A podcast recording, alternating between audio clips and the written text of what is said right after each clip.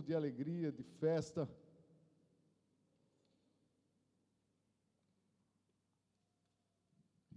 A fé tem esse poder de abalar as nossas estruturas, amém? A fé tem esse poder de nos fazer sentir a ação de Deus quando nós limitados não sentimos em nós mesmos, mas a fé, movida pelo Espírito Santo, nos faz gritar de vitoriosos, nos faz celebrar e celebrar a vitória, porque esse Deus que nós servimos é um Deus de vitória. Quero que você abra comigo a sua Bíblia no livro de 1 Samuel, primeiro livro do profeta Samuel, no capítulo 16. Nós vamos ler dos versos 4 ao verso 13. 1 Samuel, capítulo 16, dos versos 4 ao verso 13. Nessa noite nós vamos falar sobre escolhido segundo o coração de Deus. Quem se encaixa nesse tema aí, diga amém. Escolhido segundo o coração de Deus. Louvado seja Deus. Diz assim a palavra do Senhor: Samuel fez o que o Senhor disse. Quando chegou a Belém, as autoridades da cidade foram encontrar-se com ele, tremendo, e perguntaram: Você vem em paz? Respondeu Samuel: Sim, venho em paz. Vim sacrificar ao Senhor. Consagrem-se e venham ao sacrifício comigo.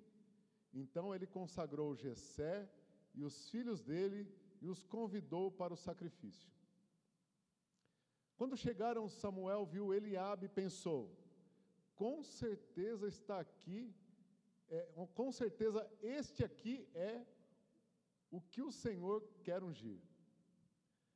O Senhor, contudo, disse a Samuel: Não considere a sua aparência nem a sua altura, pois eu rejeitei. O Senhor não vê como o homem, o homem vê a aparência, mas o Senhor vê o coração. Então Jessé chamou Abinadab e levou a Samuel. Ele, porém, disse: O Senhor também não escolheu a este. Então Jessé levou Samar a Samuel. Mas este disse: Também não foi este que o Senhor escolheu. Jessé levou a Samuel sete dos seus filhos, mas Samuel lhe disse: O Senhor não escolheu nenhum desses. Então perguntou a Jessé: Estes são todos os filhos que você tem? Jessé respondeu: Ainda tem um caçula, mas ele está cuidando das ovelhas. Samuel disse: Traga-o aqui não nos assentaremos para comer até que ele chegue. Então Jessé mandou chamá-lo e ele veio. Ele era ruivo, de belos olhos, de boa aparência. Então o Senhor disse a Samuel: É esse aí, levanta e unge. Samuel então apanhou o chifre cheio de óleo e ungiu na presença dos seus irmãos e a partir daquele dia, o Espírito do Senhor se apoderou de Davi e Samuel voltou para Ramá. Amada igreja, nós estamos, lemos um trecho de um grande contexto épico, de um grande contexto histórico da vida de, do povo de Israel. Mas eu gostaria, antes de nós entrarmos na exposição bíblica, de fazer uma reflexão com a igreja que tem tudo a ver com o tema que nós vamos trabalhar nessa noite. Como nós podemos conhecer o coração de uma pessoa? Qual habilidade nós precisamos dispor para saber quem alguém realmente é, na sua essência? Como saber? Como saber com quem estamos nos relacionando no nosso dia a dia, no trabalho, na sociedade? Esses dias eu troquei de vizinho, não por minha livre e espontânea vontade, mas eu troquei de vizinho. E eu, é aquele, os meus dois vizinhos, da direita e da esquerda, há muitos anos, desde quando eu mudei ali, eles estão lá, me recepcionaram. Mas recentemente eu troquei de vizinho. E quando chegou o vizinho novo, nós ficamos com aquela apreensão. Será que vai ser tão bênção quanto foi o outro? E nós então assistimos atentamente os passos do novo vizinho. Graças ao bom Deus, também a gente boa. Mas nós temos essa insegurança, essa inquietude. Como nós podemos conhecer as pessoas com quem nós nos relacionamos, nossos amigos, vizinhos, os amigos que vamos escolher, a família que vamos escolher, a esposa, o marido que vamos escolher, os, os filhos não tem como, né? A gente cria. Mas como conhecer, como saber?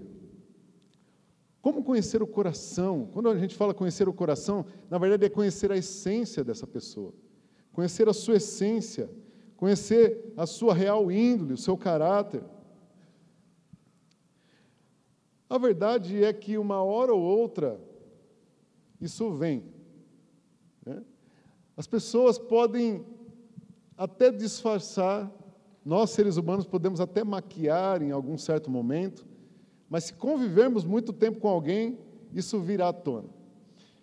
Mas isso foi revelado por Jesus Cristo, ele disse assim que a boca sempre vai denunciar do que está cheio o coração. Jesus disse: O bom homem tira do seu bom tesouro coisas boas, mas o homem mau tira do seu tesouro coisas más, ou seja, do coração. Porque a boca sempre fala do que está cheio o coração. Jesus também nos falou sobre uma parábola, até pegando carona, parábola bem ilustrada aqui do Paulinho, de joio e trigo. E agora, dentro do contexto cristão, como saber se eu estou andando ao lado de um joio ou de um trigo? Porque crente não tem cara de joio, muito menos cara de trigo. Crente não tem cheiro de trigo nem de joio. Então, como eu posso saber se eu estou na companhia do joio ou do trigo? Porque é bíblico. Você pode estar sentado de, do lado de um, de um trigo. Pode, mas você pode estar sentado ao lado de um joio também. Nós não sabemos, não existe um X nas costas do joio. E Jesus até disse assim: olha, não, não arranque, não tire, porque a gente pode tirar junto o trigo, porque são muito parecidos. À primeira vista, todos são iguais. À primeira vista, todos são iguais. Mas na essência não são. Na essência, o trigo é aproveitado para fazer pão para alimentar. Na essência, o joio não dá para fazer nada, só para ser queimado. É o que a Bíblia diz. Mas você pergunta para mim, Paulo, por que você está dizendo isso? Não nos importa necessariamente saber isso. Quem é a pessoa que está ao meu lado? Necessariamente, nesse contexto cristão, não me importa. Me importa saber quem eu sou nesse contexto cristão. Isso sim importa. Quem eu, não quem eu, eu, eu, não, eu não devo me preocupar exacerbadamente em saber quem é que está ao meu lado. Se, se bem que em algumas decisões isso vale, principalmente para casamento, tá? Mas no contexto geral, em, em, em linhas gerais, não importa. Mas importa saber quem eu sou. Então, diante desse pano de fundo, nós estamos aqui numa leitura bíblica em que nós lemos sobre a escolha do segundo rei de Israel. Mas antes da escolha desse rapazinho ruivo aqui, foi escolhido um primeiro rei. O primeiro rei de Israel. Israel transicionou então de governo. Israel era julgado por juízes que Deus levantava, e de repente então o povo clama e pede um rei. O povo de Israel pede um rei. Nós queremos um rei. Samuel é o profeta em exercício. E Samuel tinha levantado seus filhos como juízes em Israel, e eles falharam, eles decepcionaram. E os líderes do, do povo de Israel disseram assim: Olha, não queremos seus filhos como juízes, nós queremos um rei, e preste atenção na fala do povo: nós queremos um rei conforme as outras nações também têm. Vamos ler? Abra sua Bíblia comigo aí. em 1 Samuel, no capítulo 10.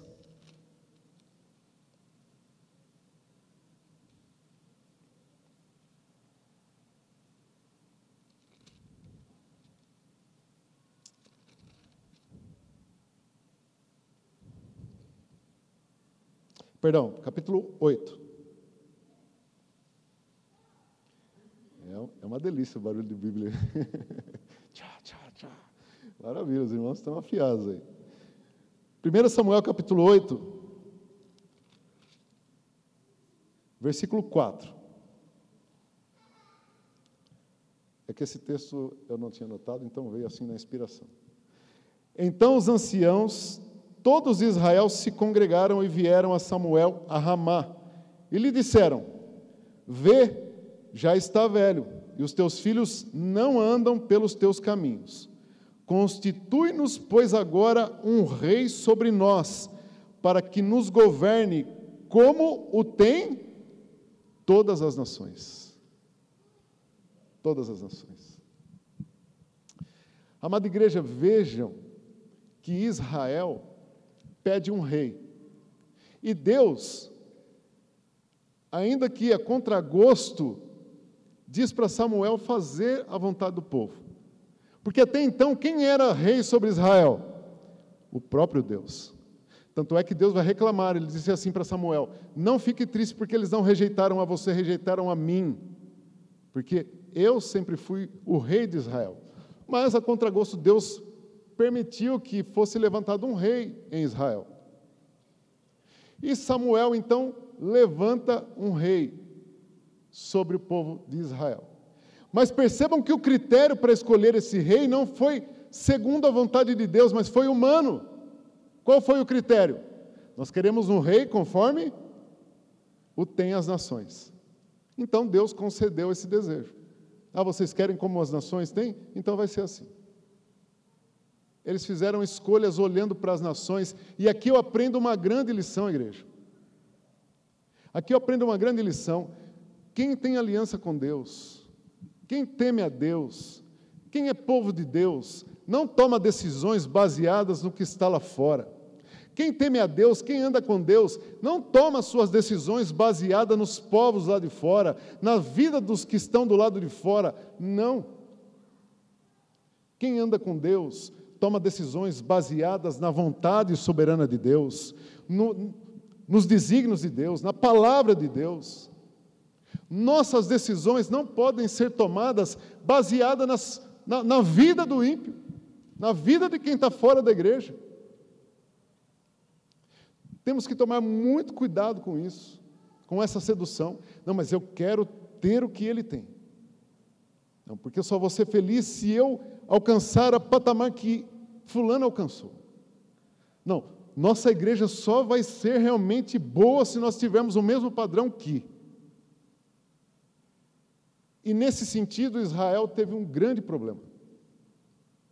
Porque foi levantado Saul. Saul levantou-se, então foi levantado o rei. E se nós olharmos a história de Saul, quando ele é Samuel chama toda a nação de Israel para poder apresentar Saul como rei. E é interessante a história. Abra sua Bíblia aí comigo. Agora sim, 1 Samuel capítulo 10.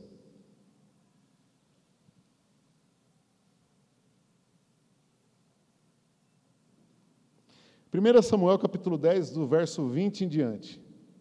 Samuel convoca toda a nação de Israel e vai apresentar o rei.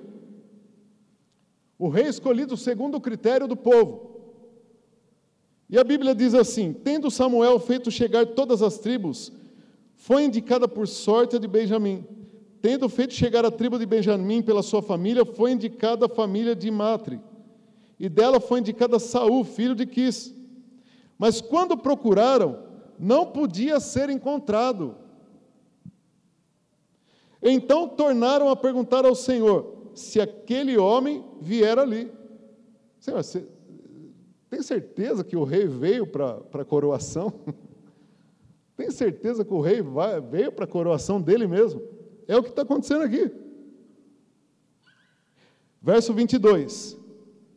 É, segunda parte. Disseram assim: Respondeu o Senhor: Está aí, escondido entre a bagagem. Correram e o tomaram dali, estando ele no meio do povo, era o mais alto e sobressaía de todo o povo do ombro para cima. Então disse Samuel a todo o povo: Vedes a quem o Senhor escolheu? Pois em todo o povo não há nenhum semelhante a ele. Então todo o povo rompeu em grito e exclamou: Viva o Rei! O povo jubilou porque ele era o mais alto, o mais forte. E o interessante é que o profeta, ele referendou. Estão vendo aí? É o mais alto. Então o povo, o povo clamou. Conclusão, igreja. O reinado de Saul foi um reinado marcado por atrapalhadas, desobediência e declínio militar, político e financeiro. Saul ele até começou bem. Ele ganhou uma primeira guerra, mas foi só. Depois foi só, de, foi só ladeira abaixo. Saul ele até começou vitorioso, mas se vocês olharem a história, a história de Saul é marcada primeiro por um ato de um ato de rebeldia. A Bíblia diz que foi profetizado pelo profeta Samuel que Saul deveria aguardar quando ele descesse para aquela cidade designada, lutar contra os filisteus. Primeiro Samuel estaria ali para oferecer sacrifício, sete dias ele devia esperar. E o texto diz que ele esperou até o sétimo dia. Quando ele estava em aperto, ele olhou para o povo, o povo começou a sair, ele temeu o povo, não a Deus. Eu aprendo mais uma lição aqui. Eu aprendo uma lição que, quando Deus nos chama para ser seu povo, quando Deus escolhe alguém para fazer parte do seu povo, por maior que seja a luta, por mais que pareça que Deus está tardando, eu vou dizer uma coisa: Deus nunca tarda, Deus nunca atrasa, Deus vem sempre na hora certa. Por mais que pareça que a vida cristã é uma vida difícil, tem gente que. Eu já ouvi de algumas pessoas isso, nossa, mas ser crente é difícil, eu achei que era mais fácil. Meu Deus, é tanta luta, é tanta coisa, a gente tem que orar, tem que ler a Bíblia, não, se não fosse suficiente, tem tanta luta. O problema é quando nós passamos a fazer parte, somos chamados para fazer parte do povo de Deus com o coração de Saul achando que é na, na força do nosso braço, achando que é pela nossa aparência, achando que é pelas nossas habilidades, achando que nós vamos vencer as adversidades pela habilidade que temos, pelo exército que temos, pelo dinheiro que temos, pela conta financeira, pela conta do banco que temos. Quando na verdade, quando somos escolhidos por Deus, chamado para ser povo de Deus, quem peleja a nossa luta é Deus, quem ganha as nossas batalhas é Deus, quem luta as nossas vitórias é Deus, é Ele que peleja por nós. Nunca somos nós, nunca é a nossa força. Quem escolhe critério para ser crente, por critérios humanos, está fadado ao desespero, está fadado ao desespero. Quando vier a dificuldade, está fadado a cometer o erro de Saul. Meu Deus, Samuel não chegou. Cadê o ungido do, do Senhor? Cadê aquele que vai pôr a mão na minha cabeça e vai resolver o problema? Não chega, então eu vou dar um jeito. Então ele mesmo pega e sacrifica, comete o primeiro erro. Ele não deveria ter feito aquilo, ele deveria ter confiado. Saul deveria ter esperado. A Bíblia nos informa, nesse contexto, que Saul ele teve a sua dinastia rejeitada. Mas ele continuou fazendo atrapalhadas. Deus mandou que ele destruísse os Amalequitas. Ele tinha que resolver um assunto que ficou pendente com o povo de Deus. E ele então vai e ele não resolve o assunto por completo. Ele poupa o gado, ele poupa o rei. Vocês conhecem bem a história. E mais uma vez eu aprendo uma lição. A desobediência, a falta de, de, de aplicação na nossa vida da obediência à palavra de Deus, traz consequências. E na vida de Saul, a desobediência foi a rejeição. Saul foi rejeitado. Por que, que nós temos que entender tudo isso e por que, que é importante entender tudo isso, igreja? Porque Deus, Ele não escolhe segundo o homem escolhe. Deus não faz escolhas segundo as decisões humanas. Saul foi um rei escolhido segundo critérios humanos, lembram? Era forte, era segundo as outras nações. Isso é critério humano. Se tem uma coisa que atrapalha, ou melhor, se tem uma coisa que, que, que não tem a ver com escolha de Deus, é quando eu, eu, eu quero me tornar povo de Deus, ou eu me torno povo de Deus, Deus por escolha humana. Qual seria uma escolha humana? Ah, eu vou na igreja porque mulher, minha mulher vai. Ah, eu vou na igreja porque meus pais vão. Ah, você é crente? Não, eu vou na igreja. Ah, eu vou na igreja porque falaram para mim que é bom, eu vou. Eu, tenho, eu, eu me sinto bem lá. Eu vou na igreja porque é gostoso, eu me sinto bem, eu, eu né? recebo boas energias lá. E a igreja é aberta para todos. Não, não, não estamos aqui, pelo amor de Deus, discriminando ninguém, não é isso.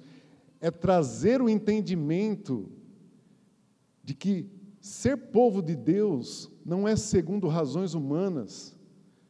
Fazer parte do povo de Deus não é segundo escolhas racionais ou humanas. Porque nós vamos ver, a partir de agora, como é que Deus escolhe o seu povo. Porque, amada igreja, é importante entender isso. E quando eu, quando nós, quando alguém diz assim, eu sou povo de Deus, é baseado no quê? Baseado em que eu posso dizer que sou povo de Deus, que sou escolhido de Deus? Baseado em quais critérios eu posso afirmar que eu sou escolhido de Deus? Porque eu sou de uma família cristã? Porque eu faço parte de uma família cristã, então eu acompanho. Ou porque é uma comunidade que eu me dou bem, ou porque eu estou aqui segundo a escolha de Deus. Isso é fundamental e vai resolver a nossa vida e vai fazer a diferença na nossa vida naquele dia. Então nós vamos ver que quando Deus escolhe o seu povo, ele usa o seu critério. Então Saul falhou e foi rejeitado. Saul foi rejeitado por Deus. Então Deus agora vai escolher um segundo rei. Mas agora Deus diz para Samuel assim: Samuel, você vai ungir um novo rei. E Samuel repreendeu a Saul e disse assim: Olha, o Senhor te rejeitou pela sua desobediência. E agora ele já escolheu um outro rei para Israel. Eu acho interessante o que Paulo fala em Atos dos Apóstolos, capítulo 13, versículo 22, sobre Davi. É demais isso. Vamos ler? Atos dos Apóstolos, capítulo 13, versículo 22. Olha o que Paulo fala sobre Davi.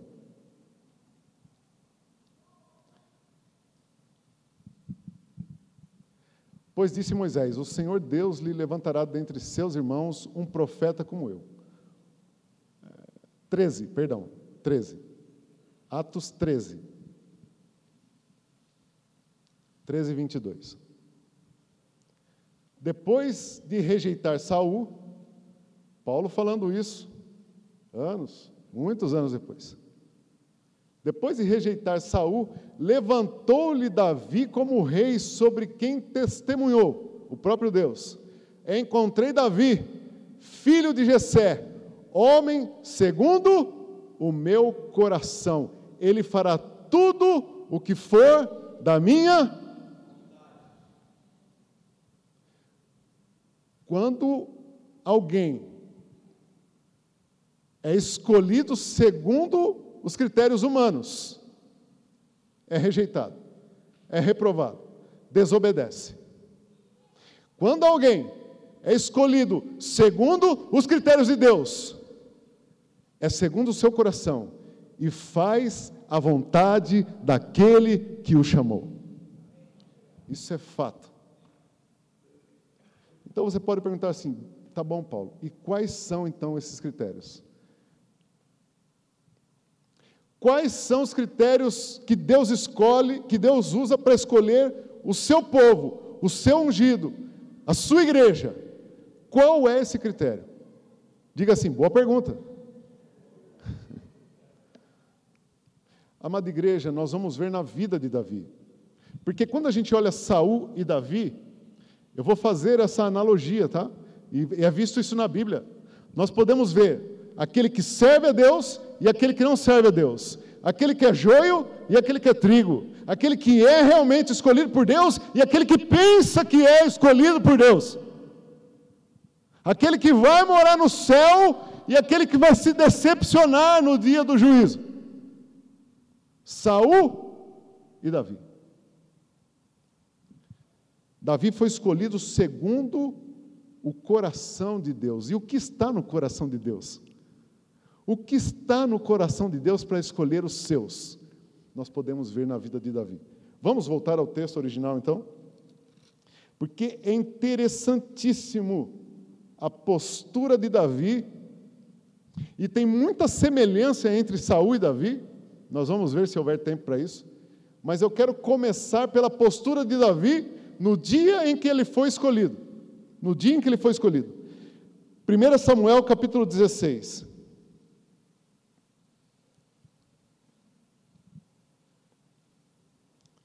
Vocês vão relembrar do texto que nós lemos. Então, o profeta, quando viu Eliabe, o profeta falou: Uau, é esse. Olha, o mesmo profeta que tinha escolhido Saul. Parece que não aprendeu.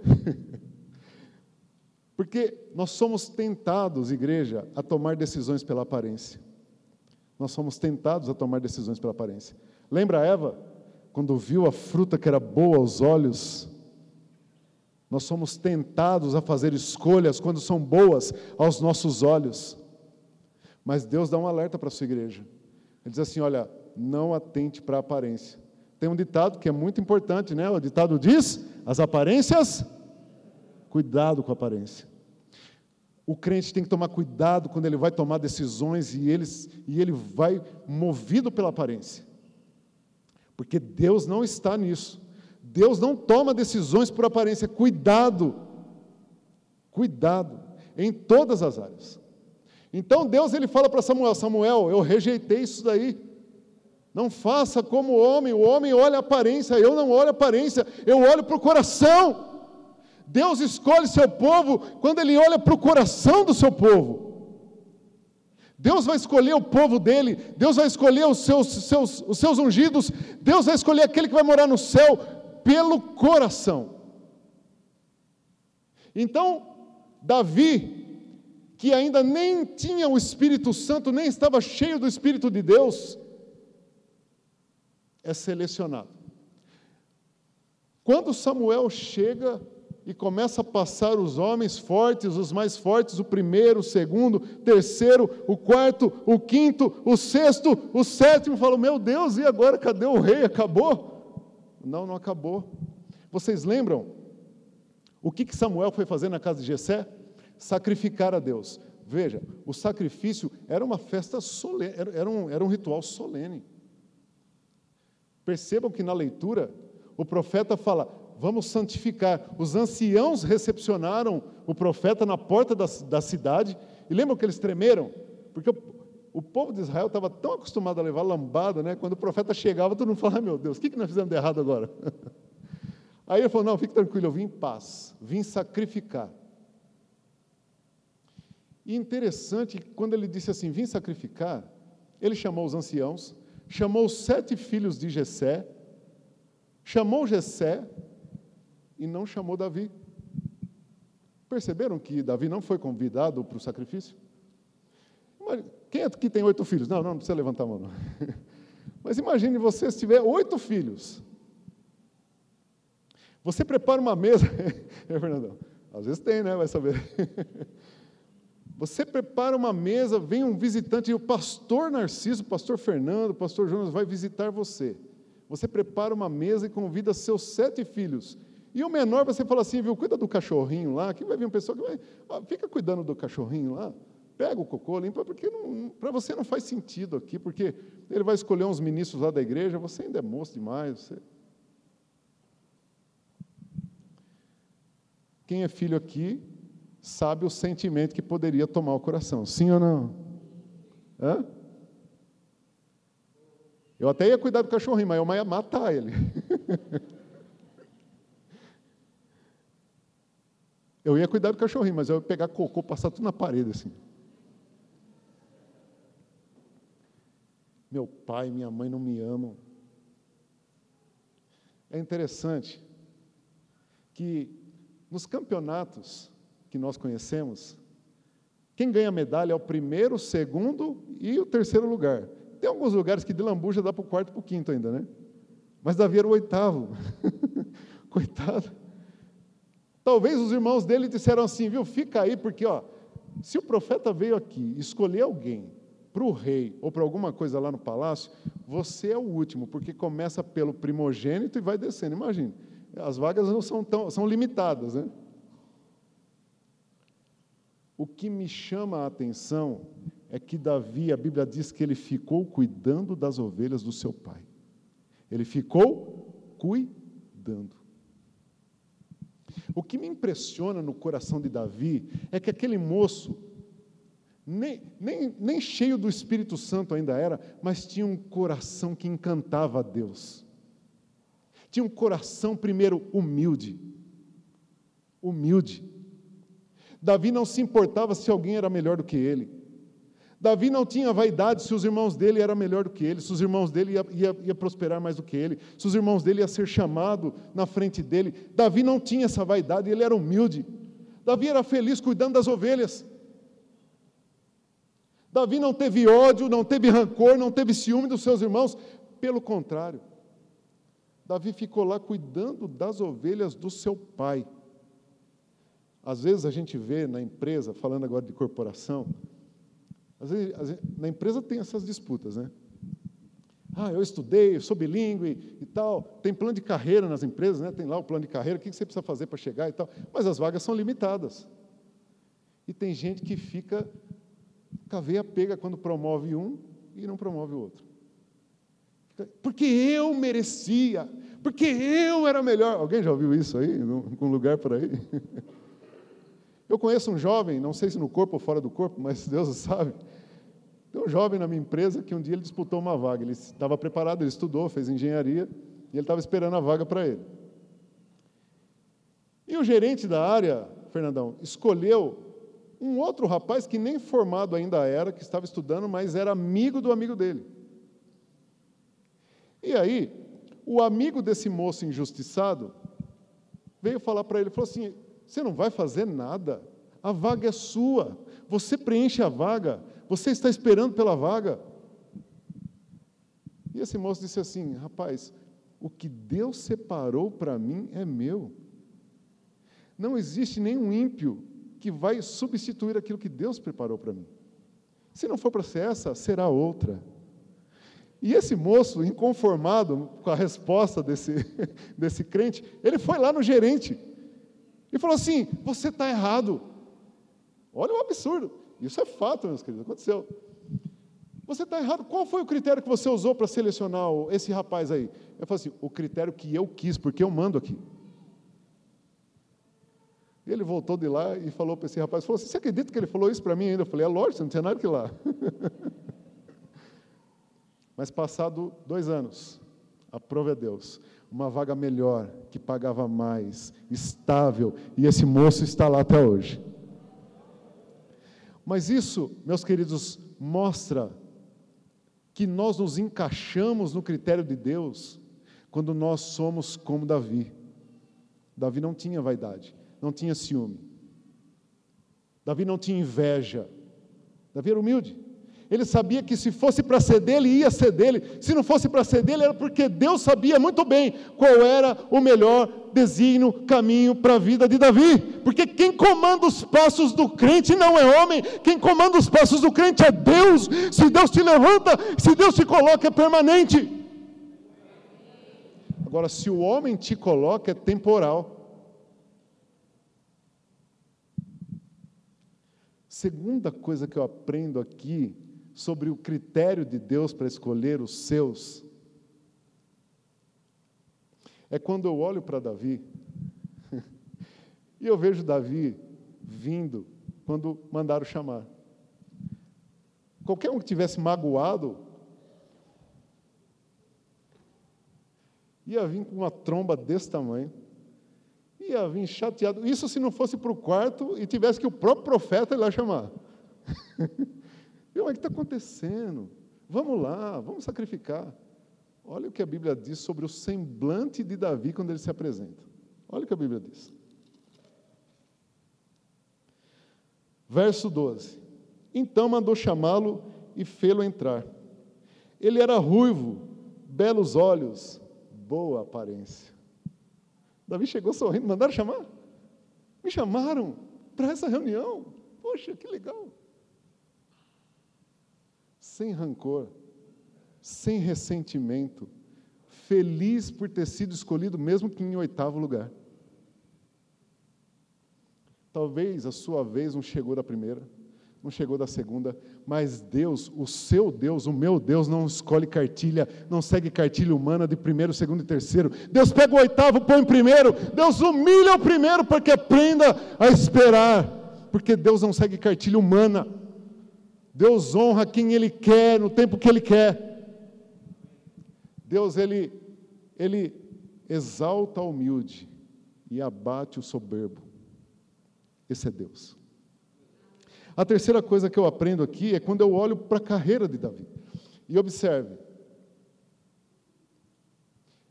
Quando Deus escolhe Davi, segundo o seu critério, eu aprendo uma grande lição sobre os desígnios de Deus. Sobre os desígnios de Deus, igreja. E eu gostaria que você prestasse muita atenção nisso.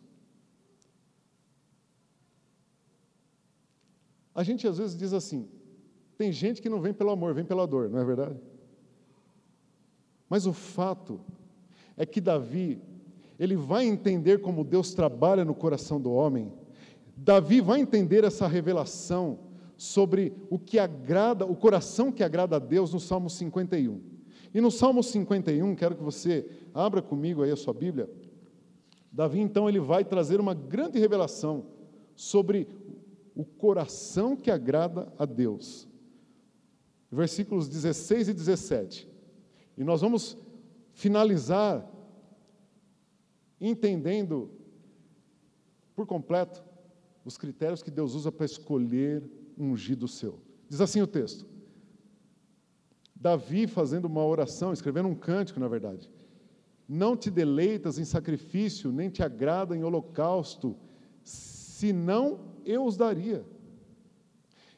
Essa fala de Davi é quase que uma resposta para Saul, porque Saul, quando poupou o gado, ele disse assim para o profeta: Eu poupei o gado para sacrificar a Deus. E o profeta disse para ele assim: Você pensa que Deus se agrada em sacrifício?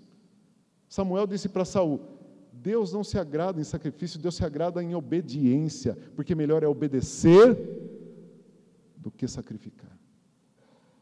Sabe o que eu aprendo aqui, igreja? Eu posso sim fazer sacrifícios para Deus, posso. Posso fazer sacrifício. Posso jejuar cinco dias, dez dias.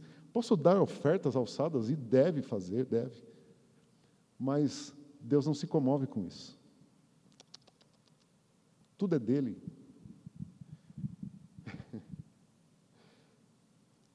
A gente ouviu. Bom, deixa para lá. Deus não se comove com o que eu possa sacrificar a Ele. Não se comove.